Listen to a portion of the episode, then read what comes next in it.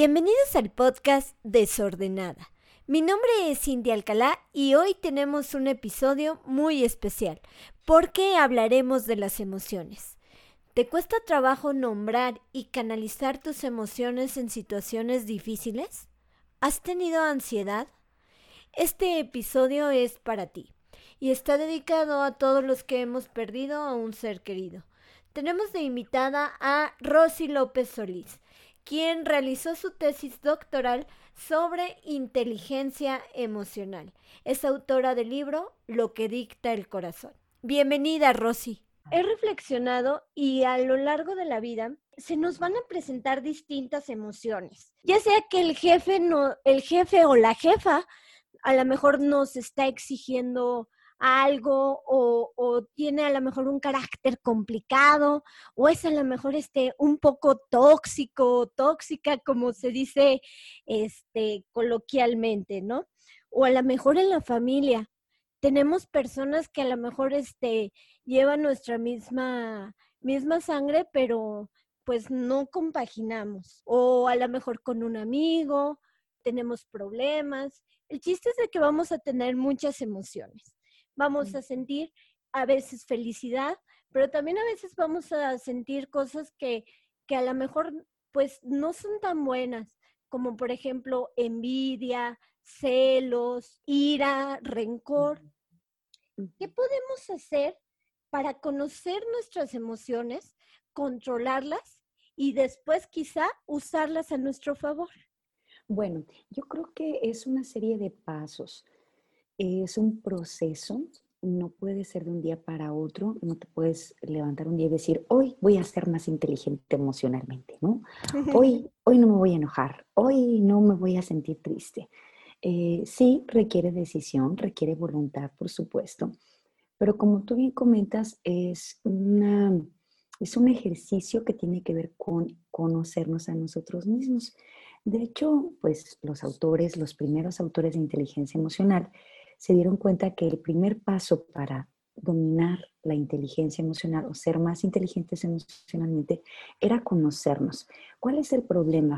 Eh, antes de llegar a, decir o a identificar o a mm, establecer, tengo esta emoción, antes de eso, de verdad nuestras emociones están ahí, pero no las identificamos ni les hacemos caso. Solamente decimos, o ya me enojé, o la situación me tiene un poco triste, o me tiene un poco ansioso. Entonces tenemos que ir un poco más allá, a una manera más profunda, y empezar a preguntarnos, ¿qué siento? Si le puedo poner un nombre, mejor. Si lo puedo describir, decir, ah, bueno, estoy enojado. Y además de describirlo, eh, ir más allá y preguntarme por qué estoy enojado o verdaderamente estoy enojado, porque en muchas ocasiones, por ejemplo, con el novio, ¿no? Las chicas, me enojé con mi novio. ¿Por qué?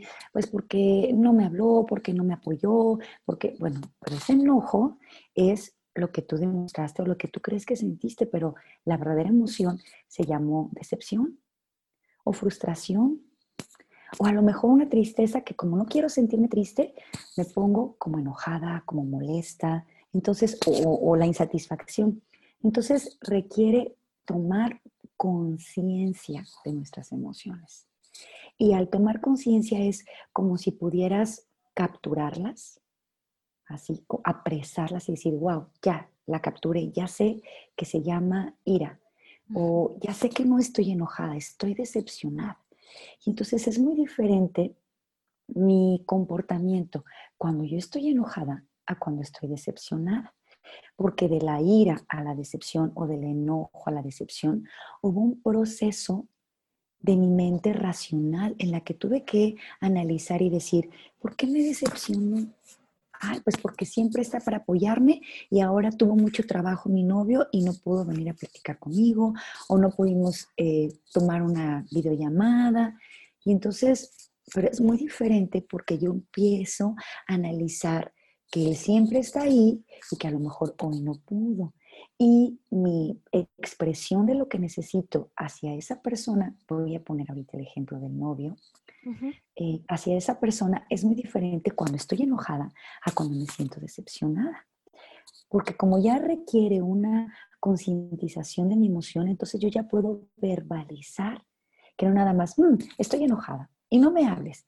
Y las mujeres tendemos mucho a esto. No me dejarás mentir, Cintia, de que, ¿qué tienes? Y tú, nada. No es que si tienes algo, no, no tengo nada. Pero en realidad sí tenemos muchas cosas, pero nos cuesta trabajo decir, verbalizar, eh, analizar lo que sentimos. Simplemente sentimos y ya, le damos rienda suelta a eso. Entonces, cuando tú tomas conciencia ya puedes actuar con más inteligencia. De ahí que el constructo completo, el concepto sea inteligencia emocional. No nada más es manejo de las emociones, canalización de las emociones, no. Requiere que mi mente inteligente intervenga. Y ahí nos daremos cuenta, Cintia, por ejemplo, que a lo mejor son resultado de una emoción que no han sido idóneos. Pero eso no quiere decir que la emoción era mala. Yo me puedo sentir decepcionada pero si verdaderamente estoy decepcionada, hablo con la persona, le explico y no nada más eh, enojo y, también puedo pedir y expresar lo que necesito. Ya sabes que todos estos meses, este sentido, y, y, podemos pedir lo que necesitamos de una forma mucho más inteligente para poner límites a una situación. Por ejemplo, como lo que tú comentabas, ¿no? Del jefe, de la jefa, de la amiga tóxica o del amigo tóxico puedo poner límites, pero ya no es desde, ay no, es que no quiero serle enojona y mejor no le digo que esto que hizo me lastimó o me, no me gustó. No, desde la inteligencia puedo expresar y pedir, ¿sabes qué? Me gustaría o, o quisiera que nuestra amistad a partir de ahora y tendríamos relaciones mucho más armoniosas y tendríamos una comunicación mucho más asertiva. ¿Cómo podemos comenzar, Rosy, a ser más inteligentes emocionalmente? ¿Qué, pequeñas acciones podemos hacer eh, día con día para ser más inteligentes emocionalmente o de qué nos podemos nutrir? Eh, ¿Existirá alguna película, existirá algún libro que nos ayude a nutrir eh, nuestras emociones positivas? ¿Es, ¿Es real esto que, que se dice en Facebook? Que cuando te alejas de personas complicadas hasta la salud cambia. ¿Qué, tenemos que hacer para ser inteligentes emocionalmente? Mira, eh, tú decías algo muy interesante. ¿Qué podemos practicar de manera cotidiana? Sí, hay algo que a mí me gusta mucho recomendar, que es que todos los días abras tus ojos porque sonó la alarma. ¿Cómo se llama el que estás sintiendo? Si le dedicamos cinco minutos de nuestro día, de preferencia en la mañana, eh, tendremos a lo largo de los días la, capacidad o la habilidad de decir, ah, ah, siento esto. Y una vez que tú ya tomaste conciencia de lo que sientes, pues ya puedes a lo largo de tu día decir, ah, es que me di cuenta de que estoy triste o que estoy enojada. Y esa tristeza o ese enojo va a filtrar todo lo que me suceda. Por eso se recomienda que sea desde muy temprano, desde que nos despertamos, para que a lo largo del día yo tenga esa capacidad de identificar que eso que me está sucediendo, no sé si te ha pasado, Cintia, que de repente te despiertas y dices, ay, estoy medio triste. Entonces, no sé, tus recomendaciones de canciones o algo, sí, claro. la canción que te recuerda aquel viejo amor. Claro, o incluso, Rosy, a veces sueñas algo, algo negativo, y te levantas enojada, ¿no? Cuando no es real, ¿no? Y eso ya cambia tu día. Totalmente. Y para bien o para malo. A veces sueñas eh, algo positivo y dices, ay, todo el día quieres así como que qué padre. O algo, me acuerdo que alguien platicaba y decía, es que este, mi novio me platicó que soñó que, que lo engañaba, que le ponía el cuerno y todo el día estuvo enojado conmigo, pues yo no hice nada, fue un sueño. Y nuestros sueños son tan reales, ¿verdad? Y, y, sobre todo, ese es un excelente punto. Y es como un filtro a través del cual todo lo que nos sucede. Mira, la vida no es lo que dentro de esa interpretación están muy, muy, muy arraigadas y muy a flor de piel nuestras emociones. Esa emoción es como los lentes con los que voy a ver cada una de mis situaciones del día de hoy. Por ejemplo, eh, una reclamación del, del jefe, una, conflicto, una diferencia con cualquier persona, hasta con las personas con las que estamos en el día a día conviviendo o aún con nuestros clientes, todo lo vamos a filtrar desde ahí. Entonces, es muy importante estos cinco minutos para que yo pueda capturar como si fuera una bola de nieve que puedo detener cuando es pequeña y no cuando ya cayó sobre la montaña y empieza a hacerse grande porque se va acumulando situaciones, se van acumulando eh, otras emociones. Y entonces ya no sé ni cómo controlarlo y ya lo único que siento es las consecuencias de que esa gran bola de nieve me está aplastando. Entonces, nuestros cinco minutos diarios. Hay personas que me dicen, Rosy, yo corro mucho, ¿cómo crees que voy a darme cinco minutos? Es un lujo. Y les digo, bueno, lo único que te puedo decir es que si no lo haces, quedas a expensas y a merced de tus emociones a lo largo de tu día. Y te aseguro que el tiempo que le vas a invertir en solucionar lo que hiciste por no haber capturado tus emociones desde que comenzó tu día, te llevará mucho más tiempo eh, corregir esas situaciones o esas fricciones que los cinco minutos que te tomaste en la mañana para identificar cómo se llama lo que siento, por qué lo siento, por qué estoy triste y en el tercer punto ya de nuestra profundización o reflexión es qué voy a hacer con esto que siento. ¿No? Como decíamos del enojo, me, enojé, bueno, o me siento enojado, me siento triste. ¿Por qué? Pues por la situación, porque estoy frustrado, porque no he podido hacer cosas que yo quería hacer. Perfecto. ¿Hay solución? No, no hay solución. ¿Qué puedo hacer? Ah, encontrar caminos alternos. Entonces voy a encontrar caminos alternos y puedo ahora sí regular mi estado emocional. Porque el mayor poder que poseemos los seres humanos es el de regular nuestros estados emocionales a través de una regulación de nuestros estados mentales. Ahora, ¿qué podemos hacer, por ejemplo, con todas estas emociones que nos ha generado la pandemia. No vemos a nuestros compañeros de, clase, no vemos a lo mejor a, a, nuestros papás, a lo mejor porque son adultos de riesgo, o a lo mejor hemos perdido a un ser querido y esto, esto provoca una, una emoción nueva que a lo mejor no, no conocíamos y qué podemos hacer ante, ante la pérdida de, un ser querido y cómo lo podemos afrontar de una manera más inteligente emocionalmente. Claro. Bueno, yo creo que eh, lo primero que debemos hacer es mm, no buscarle tantas explicaciones. nuestra mente racional tiene la inercia de encontrarle a todo un porqué. Y desafortunadamente nos damos cuenta que pues la vida no es justa, ¿no? Entonces a veces decimos, ¿por qué me trata así la vida? ¿Por qué esta pérdida? ¿Por qué mi familia está enferma? ¿Por qué estoy lejos de las personas que amo, mis amigos, mis compañeros, mis seres queridos? ¿Por qué no puedo hacer mi vida como antes? Entonces, pues nos damos cuenta que estamos preguntando el por qué y por qué y por qué. Lo único que hace es traernos mucha más ansiedad, porque cuando no podemos controlar algo, nos sentimos ansiosos. Claro. un estado constante de, ansiedad nos hace sentirnos deprimidos. Entonces, cuando estamos ante una situación que no podemos controlar, que no podemos explicar, porque ni los científicos ni los médicos le han encontrado una explicación o le han encontrado una, un patrón, porque por eso a unas personas se, se, enferman de cierta manera, tienen ciertos síntomas, otras otras. Entonces es algo inexplicable, pues dejar de tener como esa lucha de querérmelo explicar y por qué mi familia, y por qué. Hay cosas que tenemos simplemente que aceptar. ¿Qué aceptar? Y decir, bueno, esta situación me tocó vivir, esta, este tiempo es algo en el que no puedo controlar, pues entonces voy a acostumbrarme a la idea de que no tengo el control. Y hay una frase que me gusta mucho que dice que las personas deprimidas se están ancladas a su pasado, las personas ansiosas están ancladas a su futuro, las personas felices viven el aquí y el ahora, hoy, mi presente.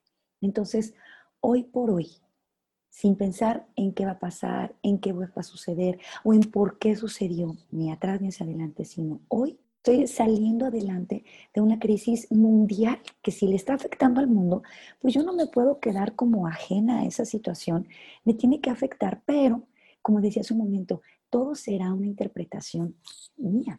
El primer proceso para superarlo es aceptarlo.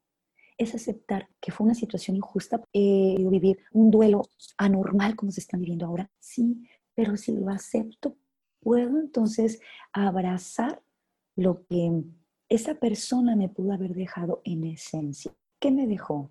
Su legado, su manera de pensar, su cariño, su afecto, sus enseñanzas, que es su legado, ¿no? Sus enseñanzas, el tiempo que sí pude disfrutar de esa persona, el, el, conocimiento, lo que me hereda a mí, la oportunidad de haberlo conocido y saber que esas personas siguen estando ahí, nada más que ahora no en la forma en la que nosotros quisiéramos, están en nuestros pensamientos y están en nuestras emociones, pero están ahí. No, no quiere decir que físicamente ya no esté, no quiere decir que va a ser un duelo total, sino que yo puedo aprender a, a, atesorar el cariño y el afecto de esas personas, pero ahora de una manera distinta. Entonces, deshacerme de esta ansiedad y de este dolor y, y voltear a ver a los que sí están todavía. Entonces, el ser inteligentes emocionalmente nos llevará a una reflexión constante de qué es lo que estoy pensando. Hay una frase en la inteligencia emocional que habla de que un pensamiento se convierte en un sentimiento. Y es muy sencillo este juego de palabras, del pensamiento al sentimiento, del pensamiento al sentimiento, que aunque suena sencillo, eh, es algo determinante en nuestra vida nuestros pensamientos se convierten en el estado emocional en el que nos vamos a encontrar. Entonces, cuando estamos en esta situación, tendríamos que cuidar muy, muy a conciencia y muy minuciosamente qué tipo de pensamientos me permito albergar en mi mente, porque esos se van a convertir en mis estados emocionales, que durante mucho tiempo los estuve ignorando porque el ritmo de vida no me permitía escucharlo. Y, y con nosotros llegan personas que te dicen, estoy en una crisis, pero no te habías dado cuenta de esto desde hace X tiempo. No. Bueno, a lo mejor sí, pero no tenía ni tiempo de ponerme atención a lo que estaba sintiendo. Entonces, si hay algo bueno que podemos sacar de la pandemia es ponerle atención a lo que sentimos para poder transformarlo en estados emocionales mucho más eh, útiles o benéficos para nosotros y para nuestras personas alrededor, ¿no? Nuestros seres queridos. Rosy, actualmente, debido a las redes sociales, tenemos gran cantidad de información. Prácticamente todos los días estamos expuestos a gran cantidad de imágenes, videos, noticias, eh, noticias eh, buenas, noticias falsas, de todo tipo de noticias, ¿no? Estamos también expuestos a, distintas imágenes, a, muchos, muchos eh, estímulos que nos provoca esta, esta información. ¿Cómo le podemos hacer para cuidar nuestra mente o nuestra salud mental ante, ante estas eh, redes sociales o qué podemos hacer para, para no descuidar nuestra, nuestra salud mental o que no lleguen a, traspasarnos, por decirlo de alguna manera. Claro, yo creo que el filtro de esa información, eh, generalmente alarmante, generalmente, eh, pues ahora sí que para preocuparnos, pero yo tengo un filtro en el que elijo si esas noticias me van a ayudar a construir un estado emocional favorable o desfavorable el identificar si esa, esas noticias me van a ayudar a tener un diálogo interno mucho más positivo. Y entonces, al final del día, nosotros somos los que tenemos ese filtro. Y a mí me llama la atención porque tenemos un sistema en nuestro cerebro que es como un radar para elegir información de nuestro entorno. Entonces, se ha comprobado que las personas pesimistas tienen un radar para lo malo, mientras que las personas positivas tienen un radar para lo bueno. Entonces, aunque la situación esté bombardeándome de información, yo tengo ese filtro, yo tengo ese radar para elegir. Esta, esto me ayuda, esto no me ayuda.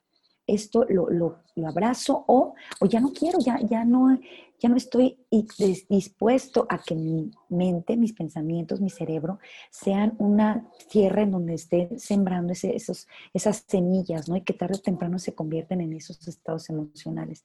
Entonces, no, ¿sabes qué? No voy a, a permitir que mi mente sea ese terreno en donde toda la información cae y hace lo que quiere de mi, de mi estado emocional. No, yo tengo el poder de decidir. Recuerdo, ahorita viene a mi mente eh, Víctor Frankl, cuando él escribió el, el hombre en busca del sentido, que fue resultado precisamente de su experiencia en los campos de concentración nazi, y decía, los nazis pueden quitarme todo, menos la capacidad de elegir mi actitud, mis pensamientos, entonces, él, todo ese, tiempo que estuvo ahí, se mantuvo pensando en que iba a salir, en que iba a salir, en que iba a ver a su familia. Y aunque salió y no vio a su familia, salió, ese pensamiento le ayudó a salir adelante. Y entonces, ¿qué información permito que los nazis, eh, eh, ay, los nazis me están, imagínate Víctor Franklin diciendo, es que por culpa de los nazis, no, él llega a esta conclusión y dice, los nazis podrán despojarme de todo, pero de mi capacidad de elegir cómo me siento y qué pienso, nadie me va a despojar. Entonces, esa es la libertad que nosotros tenemos de elegir todo lo que está a nuestro alrededor, qué me sirve y qué no me sirve. Así como elegimos en esa autonomía qué emociones me sirven y qué emociones no, no me están sirviendo, qué pensamientos me sirven y qué pensamientos no. Es, yo creo que impulsarnos más un poco a, a la decisión, a la voluntad. ¿Cómo fue el proceso de publicar tu libro Lo que dicta el corazón? Cómo fue este, este proceso y en dónde lo podemos encontrar, en donde en este libro precisamente hablas de todas estas emociones, de la inteligencia emocional, del poder de los pensamientos. Eh, ¿Cómo fue este proceso y dónde lo podemos adquirir para los que estén interesados? Claro que sí, Cintia. Muchas gracias, de verdad, por este espacio para hablar de, lo que dicta el corazón. Eh, de entrada, también te, me gustaría como reforzar este, este punto. Me preguntabas acerca de que si había algún libro o algo que nos ayudara, alguna película que nos ayudara. Claro. Eh, pues es muy importante saber que la inteligencia emocional es algo que se aprende todos los días. No podemos decir, ya leí un libro, ya tomé un curso, ya estudié esto y ya soy inteligente emocionalmente. No. Es algo que necesitamos estarlo reforzando todos los días, todos los días. Eso es una tarea eh, eh, permanente. El libro surge precisamente como algo que nos ayuda a todos los que queremos ser más inteligentes emocionalmente porque había mucho material. Cuando yo preparo mi, tesis doctoral acerca de la inteligencia emocional, pues me doy cuenta de la gran cantidad de autores y de investigadores que hay sobre el tema. Pero también me doy cuenta que no había como una guía práctica para ser inteligentes emocionalmente. Se entendía la teoría, había obviamente hay autores que hablan de ejercicios, de lo que se puede hacer, investigaciones muy eh, recientes, que sí, las neurociencias, pero no estaban todas como compiladas en un manual. Entonces, como yo me dedico a la capacitación desde hace muchos años, mis alumnos me decían, Rosy, ¿cómo le hago para como continuar, para reforzar? Me gustaría así como tener el manual, ¿no? Y entonces yo dije, bueno, pues voy a dedicar mi tiempo ahora a toda la experiencia del aula, en salón de clase, del aula de capacitación, transformarla en una herramienta que las personas se sientan como acompañadas por mí en este proceso de descubrir qué son las emociones, saber qué puedo hacer con ellas y encaminarlos hacia ser más inteligentes emocionalmente. Obviamente hay profundizo acerca del poder de los pensamientos, de los ejercicios porque es algo muy práctico. O sea, las personas capítulo a capítulo tienen que estar escribiendo sus conclusiones, tratando de nombrar sus emociones y se van dando cuenta que del principio al final, pues hay mucha más habilidad al momento de estar percibiendo eh, sus emociones y por lo tanto será más sencillo el proceso de comprenderlas y regularlas, que es lo que resume la inteligencia emocional.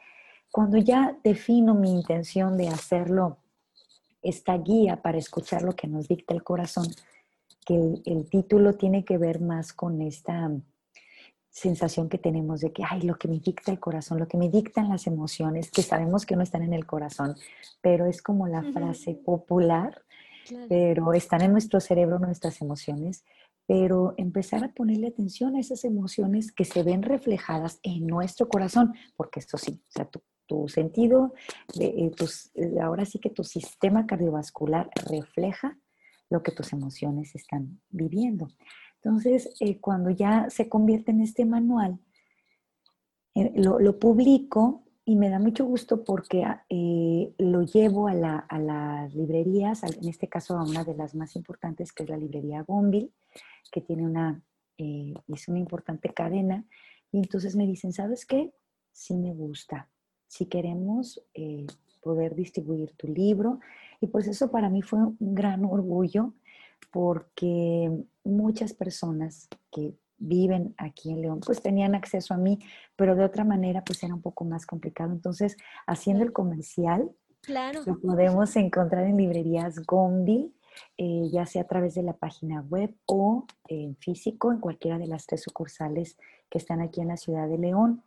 Eh, es algo también muy, yo creo que satisfactorio, porque desde hace mucho tiempo yo tenía la intención de escribir y decía, bueno, ¿de qué? Entonces, cuando me doy cuenta que todo lo que me llevó el doctorado y que toda la, la, pues, la experiencia que yo ya tenía en el aula y demás se podía convertir en algo útil para alguien, hoy me llena de satisfacción cuando las personas me dicen, wow, Rosy, tu libro me ayudó, quiero recomendarlo a alguien. Entonces, es una aportación, en realidad es una aportación. Habrá mucho que aprender todavía. Les digo, no es un libro de ya lo leí, adiós, no, es de tenerlo de cabecera, por favor, porque tendríamos que escuchar nuestras emociones todos los días. Y entonces es una aportación a este, a este andar en la inteligencia emocional, pero pues una aportación que he visto que ha funcionado en muchas personas, que les ha permitido abrir su, su corazón para escucharse más, para identificar qué sienten, qué quieren hacer con eso que están sintiendo y cómo hacerlo de la forma más inteligente. Entonces fue un sueño, prácticamente se ha convertido en un sueño el, escribirlo y el ver toda la retroalimentación de la gente que, que lo ha leído y que lo sigue recomendando, como en este caso, Cintia. Gracias, Rosy, por acompañarnos y por tus consejos. Síganos en Twitter y en Instagram, estamos como arroba desordenada MX. Nos escuchamos en el siguiente episodio de Desordenada.